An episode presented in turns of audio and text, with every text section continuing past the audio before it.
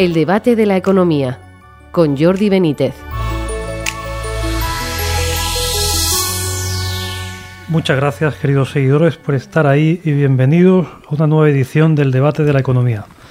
En el programa de hoy hablaremos de las consecuencias de la guerra de Ucrania para la economía española, de cómo les afecta a ustedes, a todos nosotros, la invasión de aquel país por parte de Rusia. De entrada hay dos cuestiones que suenan muy mal para la economía española. La subida de la inflación, que en España afecta, por ejemplo, al gasto de las pensiones y que tiene relación con la subida del precio de la energía y del petróleo, y el menor crecimiento económico, un lastre que se produce cuando esperábamos que la economía y el empleo empezaran a volver a remontar de manera decidida tras el parón del COVID. Para comentar estas cuestiones tenemos hoy con nosotros a Lorenzo Bernaldo de Quirós, presidente de la consultora Free Market Corporate Intelligence. Bienvenido. Muy buenas tardes. Y a José María Rotellar, profesor de la, de la Universidad Francisco de Vitoria. Bienvenido. Buenas tardes. Nuestro país parece muy vulnerable ante esta crisis por cuestiones como nuestra elevada deuda, una de las mayores de Europa, y por unas medidas aparentemente no bien enfocadas por parte del gobierno. ¿Qué panorama veis que nos espera y dónde vamos a notarlo más los ciudadanos? Empieza tú, querido. Pues eh, yo creo que nos encontramos con una situación muy mala, con un gobierno muy malo en ese sentido. No tiene eh, grandes competencias desde el punto de vista de la, de la ejecución de cómo llevar a cabo eh, su política económica, porque su política económica en muchos casos no existe, simplemente es lo que crean que, que les conviene en ese momento y en caso de duda, sí, eso sí, siempre se aproximan a una subida masiva de impuestos, como recoge el informe del comité de expertos que se ha conocido hoy, en el que al gobierno no le ha quedado otro remedio que decir que de momento no lo va a aplicar, porque claro, con una economía que todavía no termina de recuperarse de la crisis derivada de la pandemia, con una inflación eh, creciente y que, como ya dijimos en su momento, no iba a ser tan transitoria como, como el Banco Central presumía, porque sigue, sigue financiándose esos cuellos de botella con una liquidez eh, tremenda. Y con unas consecuencias que pueden derivarse de la guerra en Ucrania, bueno, pues desde luego llevar a cabo una política eh, fiscal restrictiva por el lado de los impuestos no es la mejor de las maneras para terminar de eh, mermar el poder adquisitivo de los agentes económicos, de las familias y de las y de las empresas. ¿no? Entonces yo creo que en estos momentos la situación es muy preocupante y posiblemente el horizonte empeore. Sí, sin duda, yo estoy completamente de acuerdo. Eh, la crisis eh, derivada de la invasión eh, rusa de Ucrania lo que hace es agravar de una manera clara la tendencia que me estaba manifestando la economía española, tiene una recuperación que no, es, no se ha producido y que estaba en una franca, franja de desaceleración. algunos decíamos, como comentaba José María, que afirmamos clarísimamente que las tendencias inflacionistas iban a permanecer eh, y en un escenario en el que la economía española no ha alcanzado ni de lejos el PIB que teníamos en 19 con, la, con, esta situación, eh, podemos vernos abocados a un escenario de esta inflación clarísimo. El shock que va a producir la subida de los, que está, de los precios de la energía eh, unido al escenario que tenías antes, lo que te hace es agravar la pendiente de esta inflación de la economía española con una diferencia respecto al escenario que tuvimos a finales de los años 70 del siglo pasado, que tenemos un nivel de deuda absolutamente descomunal. Esto que en unas condiciones normales es un escenario muy difícil de gestionar, en esta situación se vuelve prácticamente imposible. Y a eso unimos un gobierno que practica absolutamente la variable de dar patadas al manual de economía desde la primera hasta la última página, con una política económica que jamás ha funcionado en ningún sitio y que por lo tanto aboca inexorablemente a la economía española a un escenario en el corto medio plazo muy, muy preocupante. En el día a día, ¿en qué veis que los, ciudadanos lo van a notar más? Porque bueno, hoy por ejemplo salió una noticia que el depósito, llenar un depósito de gasolina costaba 18 euros más que hace un año. En fin, sigue subiendo el petróleo, ¿no? ¿Qué cuestiones? Bueno, por supuesto la luz, ¿qué cuestiones veis que vamos a notar más? Bueno, pues que no solo es el petróleo, no solo es la luz, es que ya se está transmitiendo a lo largo de toda la cadena de valor. Cualquiera que vaya a un supermercado, hace cuatro meses y va hoy, ve que eh, no puede llevarse los mismos productos con el mismo dinero que lo hacía hace cuatro o cinco meses, ¿no?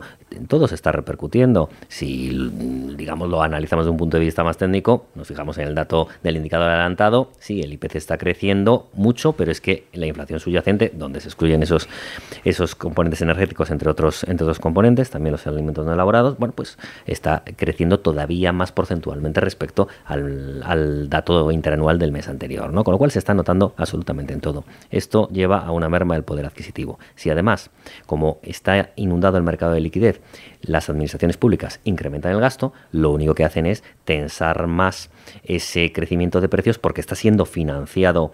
O sea, la inflación es solo, un, eh, eh, solo tiene consecuencias monetarias, pero como se está precisamente como se está financiando esos cuellos de botella, no cesa y, y se incrementa el nivel de precios. ¿no? Entonces, si las administraciones públicas ayudan, digamos, en el sentido negativo eh, al incremento del nivel de precios, bueno, pues obviamente la inflación se puede ir convirtiendo en estructural. Cuanto más tiempo tarde en desaparecer lo que llamaban esa inflación transitoria, que ya decíamos efectivamente, como decía Lorenzo, que no era tan, tan transitoria, más eh, permanente va, va a resultar. ¿Qué consecuencia tiene? Que como además como he dicho, siguen incrementando el gasto, no, no ceja la inflación y el Banco Central va a verse obligado, el Banco Central Europeo, mm. por mucho que ahora mismo todavía sea renuente, a subir tipos. Especialmente si lo suben en Estados Unidos, porque si lo suben en Estados Unidos y no se sube en Europa, ¿cómo se va a financiar Europa? No va a poder. Por tanto, eso va a derivar también en otra merma mayor del poder adquisitivo de los, de los hogares, que es la subida de las cuotas hipotecarias.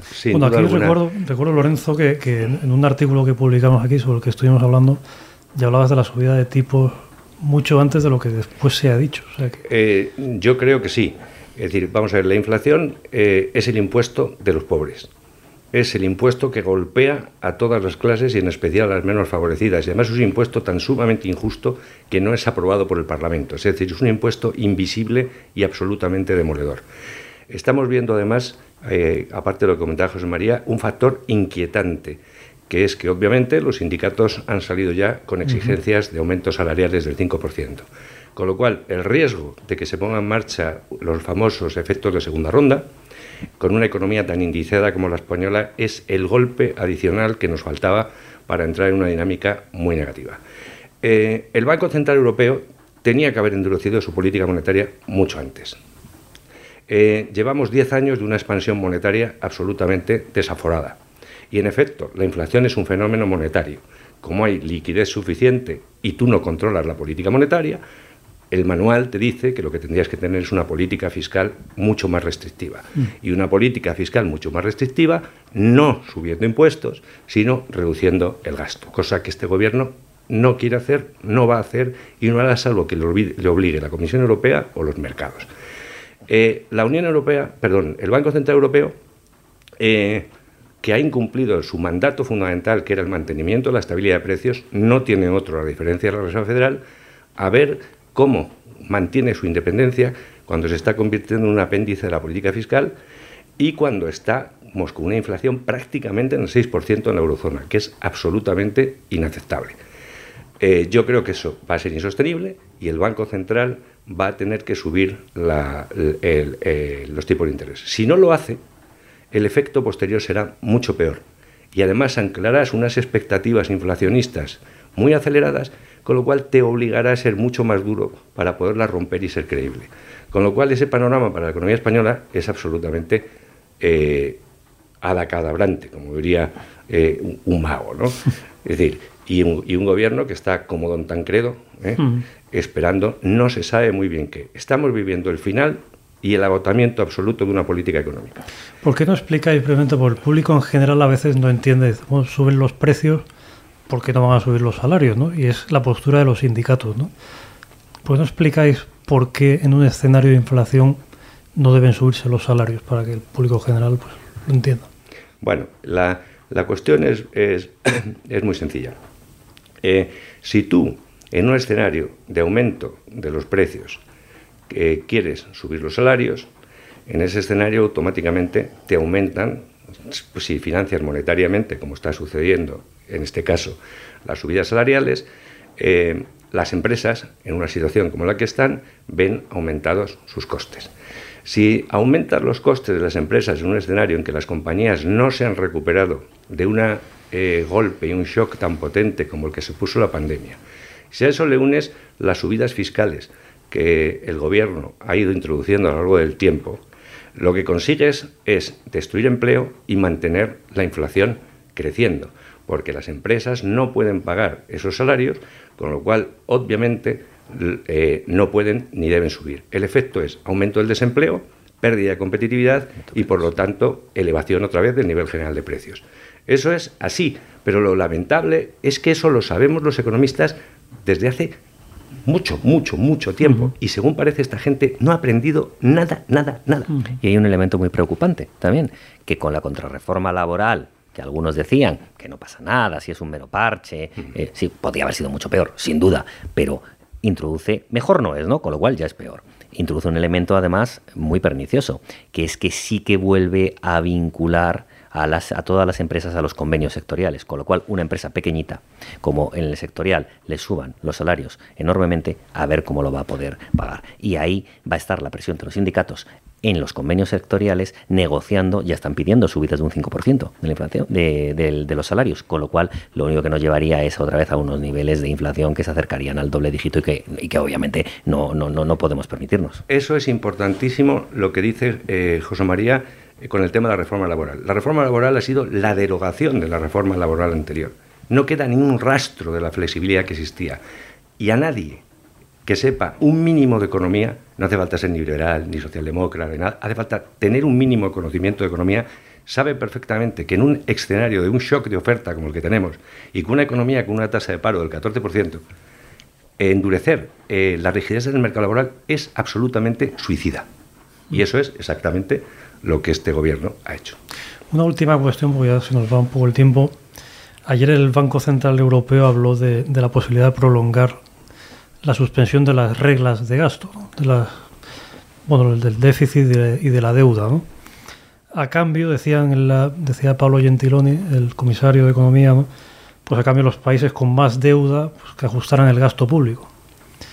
¿Esto lo veis como una medida posible eh, y, útil. Cuanto más tiempo se tarde en recuperar las reglas fiscales, mayor será la dimensión del problema, porque no se embrida el gasto, el gasto además se convierte en estructural. Una cosa es que, hubiese, que en un momento dado eh, intentasen sujetar la economía, sobre todo porque habían obligado a cerrar a las empresas. Y obviamente eso ya no era una cuestión de gasto público, sino de compensación en justicia de lo que les estaban eh, quitando de negocio. Pero una cosa es un gasto coyuntural y otra cosa es que se ha convertido en estructural en la mayoría de las administraciones, pues en un 70-80% de ese incremento de gasto. ¿Se va a rebajar ese gasto? No, no se va a rebajar ese gasto, salvo que se vuelva a unas reglas fiscales en el que nos obligue la Comisión Europea. Cuanto más tiempo se demore hasta entonces, peor va a ser para España, porque además eh, somos uno de los países que más ha visto crecer su deuda por eh, una doble composición, bueno, en valores absolutos por supuesto, pero en porcentaje sobre el PIB ha, ha crecido mucho nuestra deuda en valores absolutos y ha caído mucho más nuestro PIB nominal respecto al del resto de países de la eurozona, con lo cual estamos en una situación eh, mucho peor que la de nuestros socios comunitarios y no podemos seguir así. Pero efectivamente, si lo que hay que hacer es tomar unas, eh, aplicar políticas eh, de, de, ofertas estructurales, reformistas, hay que llevar a cabo una política fiscal mucho más restrictiva y hay que llevar a cabo también una política monetaria mucho más restrictiva. Como decía Margaret Thatcher, ¿no? La medicina es dura, pero es necesaria. Sí, la medicina es dura y es necesaria porque si no el enfermo se muere. Efectivamente. Y eso es exactamente el camino hacia el, hacia el que vamos. La, el déficit, con un déficit estructural, estructural que tenemos que debe estar cerca del 5% del PIB, es decir, aunque la economía estuviese creciendo a tasas elevadísimas, eso no se corrige. Es decir, tienes un problema sencillamente de que este país no puede tolerar unos niveles de gasto eh, como, los que, como los que tiene en estos momentos. Y en efecto, aplicar esa terapia es dura y hay un conflicto latente, que es el que ha pasado siempre y que es el final de todos los ciclos expansivos de la economía española cuando gobierna el Partido Socialista, que es su incompatibilidad absoluta de la ideología con la realidad económica. Y ahora eso lo vamos a pagar. Muy bien, bueno, pues hemos llegado al final de este programa. Muy interesante, como siempre. Muchas gracias, Lorenzo Bernaldo de Quirós, José María Rotellar. y a ustedes por seguirnos y nos vemos en una próxima edición del debate de la economía.